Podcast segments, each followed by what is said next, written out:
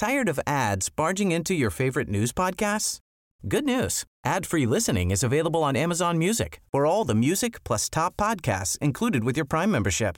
Stay up to date on everything newsworthy by downloading the Amazon Music app for free or go to amazon.com slash news ad free. That's amazon.com slash news ad free to catch up on the latest episodes without the ads. Heraldo Podcast, un lugar para tus oídos. Noticias del Heraldo de México.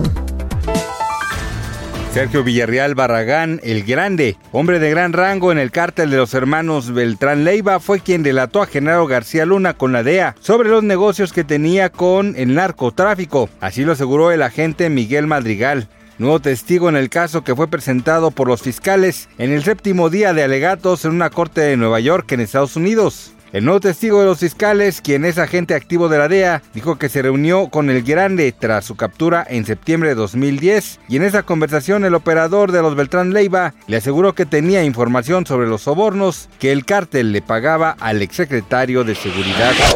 El político poblano y presidente de Fuerza por México, Gerardo Islas Maldonado, murió en España este jueves 2 de febrero de 2023 a los 39 años de edad a causa de un infarto, según dieron a conocer amigos a través de sus redes sociales.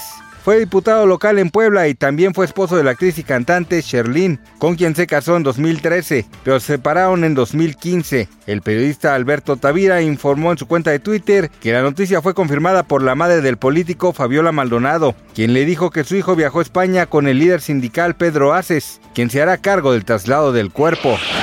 Una fuerte declaración de parte de Corea del Norte ha alterado a todo el mundo debido a su feroz advertencia dirigida a Estados Unidos y Surcorea. El día de hoy el dirigente del asiático país dijo estar enfurecido por los ejercicios aéreos que las mencionadas regiones han estado llevando a cabo. Kim Jong-un no parece estar nada contento con el apoyo que está recibiendo de su vecino por parte de la Fuerza Aérea Militar de Estados Unidos, así que no temió en externar una confrontación total con armas nucleares en caso de ser necesario.